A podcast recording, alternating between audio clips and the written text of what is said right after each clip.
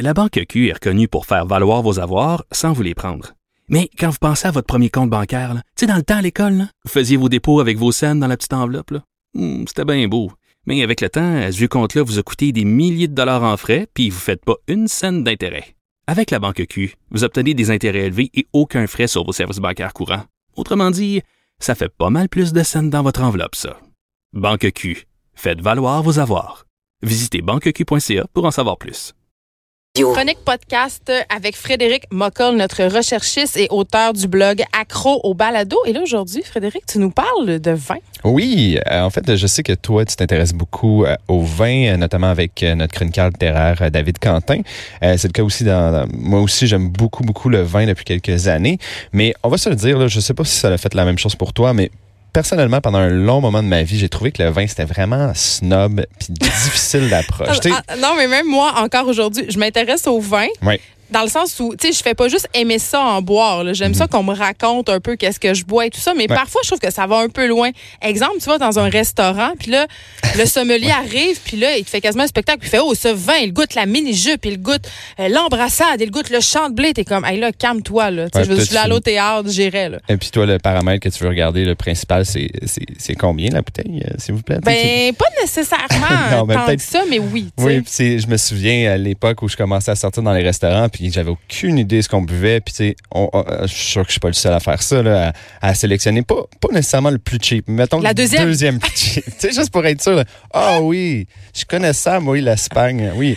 Euh, Ah mais, oui. euh, donc, euh, en fait, oui, c'est ça. Pendant longtemps, j'ai trouvé ça vraiment snob. Je m'intéressais beaucoup à la bonne bouffe, à la bière, qui est, selon moi, peut-être un alcool un peu plus facile d'approche, un peu moins Hey, snob. c'est drôle que tu dises ça, moi, je suis pas capable. Ah ouais, ok. Je déteste toutes les bières.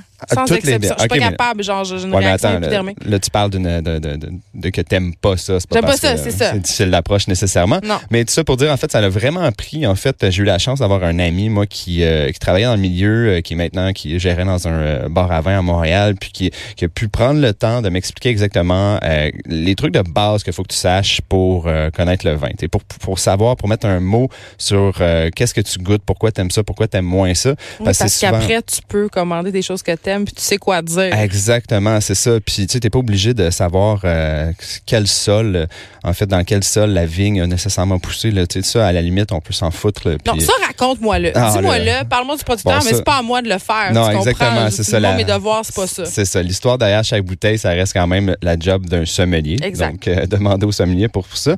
Mais reste que pour euh, monsieur, madame, tout le monde, c'est quand même encore aujourd'hui très intimidant. Là, les parties de Noël vont arriver. euh, puis là, t'amènes ton vin. Puis il y en a tout le temps un ou une qui- dans la famille qui va faire Ah oui, je connais ça, moi, mais oh non, moi, je bois pas ça. Ça goûte pas assez bon pour moi. Puis là, Ah, ça, c'est moi. Ah ouais, Non, c'est mais moi, ça. je, je fais juste, je, je le dis pas, moi. Ok, tu le dis pas, tu moi, fais je fais juste juste juger. refuser les Ah, verres de ouais. vin qu'on m'offre, puis ouvrir ma bouteille subtilement euh, dans un coin. T'amènes ta propre bouteille et tu la partages pas, là? Avant, avant qu'on parle de balado, moi, Ouais. je veux te poser une question. Parce que euh, l'autre fois, j'étais avec des amis, puis on, on niaisait, justement, on avait cette discussion sur le vin, puis on se rappelait des vins qu'on aimait quand on n'aimait pas le vin. Mhm. Tu sais, quand t'es jeune puis que t'as 20, 21 ans, mettons, en tout cas, moi, je connaissais pas les vins à cette époque-là.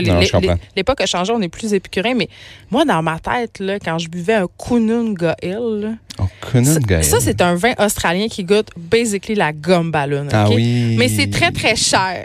Ah ça- ouais? mais, ah oui, dans ma tête, c'était cher. C'était 22 piastres ou Ok, 17 ouais, piastres. quand même. À 20 ans, je trouvais ça cher. Ben, 17 pour la gomme ballon, c'est cher, là, Oui, 17 oui. piastres, 20 piastres. puis c'est drôle à quel point notre goût pour le vin se transforme, se raffine et qu'on recherche de plus en plus de la subtilité au lieu du, du goût 2 par 4. Oui, mais en Ça fait, change. mais en fait, c'est bon, on fera pas un cours nécessairement Je veux savoir de c'était quoi ton 20 vin. Je veux savoir c'était Ben, quoi ton en fait, vin. c'est moi, c'était le classique. Euh, J'étais un, un jeune adolescent euh, qui, euh, qui savait pas trop boire ou quoi boire. Donc, euh, tu sais, le bon vieux Caballero de Chili. euh, Oh là on aimait là! toujours ça. Ça venait un litre, c'était 12 piastres, même pas. Ça saoule. Ah ouais, exactement. Mais bon. C'est une, autre époque. Une époque euh, révolue. Euh, mais euh, c'est ça, en fait, euh, je comprends aussi que les gens ont pas nécessairement quelqu'un dans leur entourage qui, euh, justement, peut les aider à s'introduire à tout ça dans ce monde-là. Puis tu, tu vas pas dans un resto, dans un bar pour demander au serveur de faire « Hey, tu peux-tu vraiment m'expliquer comment goûter les vins? Ça va te coûter euh, genre 300 pièces puis t'auras peut-être pas compris. Euh, fait que moi, assurément pas Exactement, c'est ça. Donc moi, en fait, euh, qu'est-ce que j'ai fait? euh, c'est que j'ai, j'ai colligé un petit peu une liste de balados, en fait, qui peuvent aider les gens parce parce que ça, c'est selon moi la meilleure option euh, parce que c'est vraiment des gens souvent qui sont des très bons euh, vulgarisateurs qui peuvent euh, vraiment t'aider à aimer le vin puis te faire comprendre pourquoi t'aimes le vin. je vais te faire... Mais qu'est-ce que t'aimes aussi? C'est surtout Exactement, en fait, c'est ça. Puis développer tes goûts aussi parce qu'au début, quand on parle de vin, on aime souvent qu'est-ce qui est plus sucré parce que le sucre peut cacher certaines... des trucs...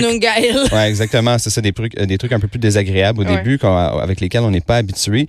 Mais je trouve que le balado aussi est plus facile d'approche que, par exemple, il existe des guides ou même le, vin pour les nuls, par exemple. J'ai déjà essayé de ça. Mais tu sais, je veux dire, tu t'installes avec une bouteille de vin tout seul, avec un livre, je veux dire, c'est tellement déprimant. C'est pas une bouteille de vin n'est pas faite pour être bu comme ça en solitaire. C'est quelque chose que tu es supposé partager. Puis justement, peut-être écouter un balado avec ta, euh, ton chum, ta blonde, tes amis ou même tout seul. C'est quand même un peu moins triste, je trouve. Oui, t'as raison. Puis euh, aussi, ça peut aider beaucoup les néophytes, mais même pour moi qui commence à en savoir un petit peu plus, de plus en plus, puis qui m'intéresse à des trucs un peu plus détaillés, euh, ça l'aide aussi parce que c'est beaucoup des podcasts qui invitent, par exemple, des, vignerons ou des experts, euh, des gens qui viennent de travers le monde, euh, qui peuvent te faire découvrir des régions, des, des, aspects du vin que tu connais pas nécessairement.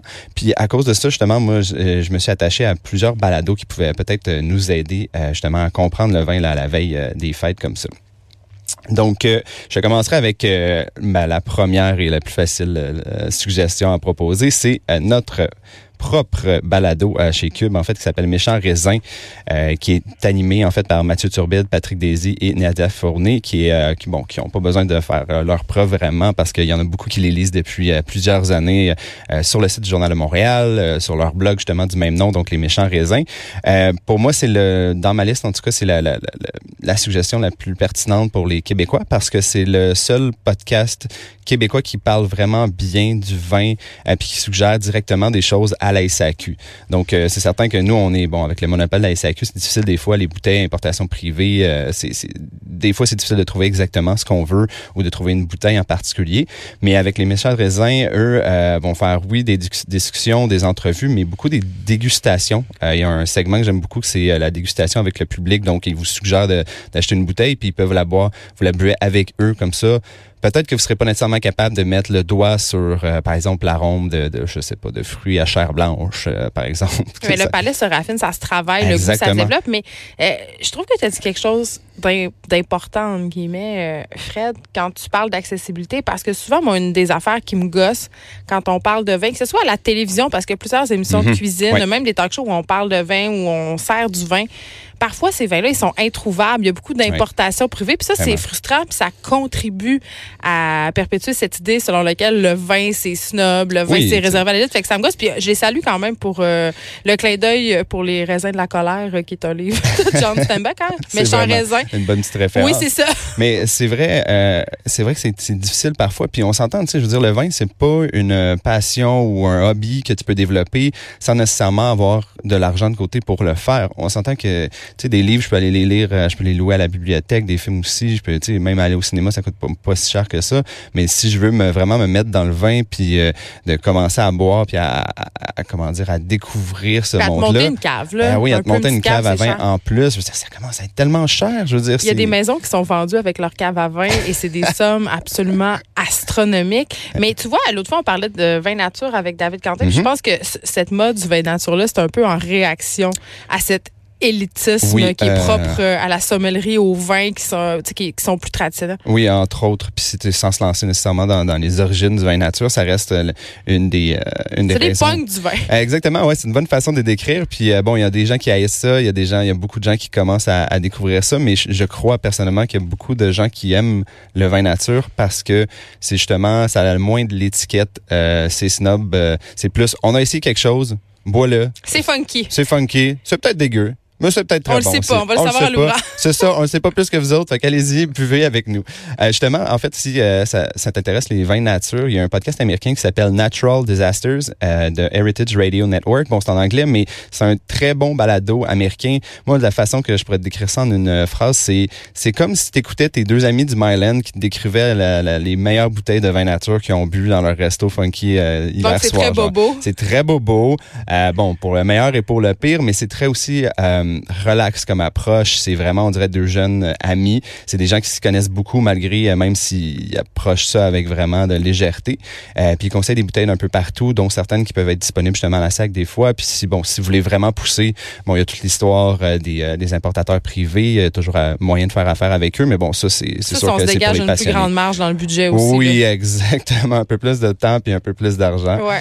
Euh, une autre suggestion, en fait, que j'aime beaucoup, c'est un podcast français qui s'appelle Le vin pas à pas. Bon, pas un très bon nom, mais euh, c'est un gars. Excuse-moi. Non, c'est un- Hey, les gars, vous êtes pas forcés. non, c'est ça. En fait, c'est euh, c'est un Français qui s'appelle Yann Rousselin, qui est fondateur d'un organisme de formation justement sur le vin euh, en France. Puis c'est très simpliste comme approche, comme balado. T'as des fois l'impression que c'est comme un exposé oral que tu es en train d'écouter. Ça a l'air le fun. non, non, mais il y a des limitations, mais ce qui fait très bien, c'est d'expliquer euh, par court épisode des éléments très importants pour comprendre le vin. Selon moi, euh, c'est le, le podcast qui va vous aider le plus à, Pour à vraiment des choses, commencer. C'est ça. Puis Ok. tu sais, il vous prend pas. On, on commence par la base. On- lui, tu sais, il prend comme vous, vous connaissez pas grand chose, puis au pire, allez écouter mon épisode d'avant sur ça avant d'écouter celui-là. Donc c'est très c'est ça, c'est un peu plus. euh, C'est euh, pédagogique. Exactement, c'est très pédagogique. Euh, un autre, justement, qui est pédagogique, mais qui est en, en anglais, celui-ci, qui s'appelle Wine for Normal People. Donc, tu peux te douter qu'avec le nom, justement, vin pour les gens normaux, c'est encore une fois un palado qui approche le vin de façon la plus basique possible. Démocratique. Démocratique, euh, c'est vraiment une experte du vin qui s'appelle Elizabeth Schneider, qui est très connue dans ce milieu-là aux États-Unis. Mais euh, son but, elle, c'est vraiment de genre enlever euh, tous les termes euh, ben trop euh, chargés de Spécialisé, là, qu'on rien, qui spécialisés, font peur au monde. Exactement, c'est ça. Les isme. les ismes, oui. vin. On fait un salut à notre chroniqueuse euh, Pamela Dumont. Euh, mais euh, c'est vraiment euh, facile d'approche si vous êtes capable de parler en anglais, euh, d'écouter en fait surtout en anglais. Euh, c'est c'est un bon podcast pour aller un peu plus à profondeur, mais sans nécessairement euh, snobber quoi que ce soit. Puis un autre petit dernier euh, qui euh, que j'aime aussi, un balado qui s'appelle Tire-bouchon, qui est relativement relativement nouveau. C'est un balado français encore une fois. Bon, on peut se douter que la France fait beaucoup plus de podcasts que Ben, que nous sur, sur le, le vin. vin, oui. on s'entend. longue tradition de Euh, ce que j'aime énologique. Exactement. Ce que j'aime beaucoup de Tire-Bouchon, c'est que c'est un peu humoristique. En fait, les gars qui font ça, ils ont, ils ont vraiment du fun. C'est un peu à la bonne franquette. Puis, euh, je le conseille pour quelqu'un qui veut peut-être écouter, qui est très habitué, mettons, à, à tout ce qui est euh, balado euh, d'humour, par exemple, puis qui aime ça avoir deux gars qui jasent autour d'un micro. Puis, Pendant une heure et demie. Exactement, sans nécessairement avoir une grosse structure, parce que des fois, Il n'y a je pas de but. une- Ben, il y a un but, bien entendu. Ok. Il y a un but de parler de vin, mais parler de vin, comme par exemple, on peut en parler avec un ami dans un bar. Ça peut s'en aller dans tous les sens. C'est ce que tu dis. Exactement. Mais c'est j'aime ça, moi, ça. Fait que ça dépend si vous voulez garder focus ou pas. Mais si- des fois qu'on a bu une coupe de verre, on est moins focus. Fait qu'on Exactement. écouterait peut-être Ok, ça. peut-être, ouais, c'est ça. Peut-être à la dernière bouteille, euh, écouter Tire-Bouchon à la place. Euh, donc, euh, c'est ça. Si vous voulez euh, voir, en fait, ces suggestions-là, avoir des liens, vous allez sur mon blog, euh, sur le site de Journal de Montréal. En fait, euh, le blog s'appelle Acro Balado. Euh, vous allez retrouver toutes ces suggestions-là. Donc, euh, n'hésitez pas aussi à m'écrire si vous avez des suggestions de votre côté. Frédéric Mockel, merci. Là, le résultat de cette chronique-là, c'est que soudainement, j'ai très envie de boire un Ouais. excellent verre de vin. merci beaucoup. Merci à toi. De 13 à 15, les effrontés.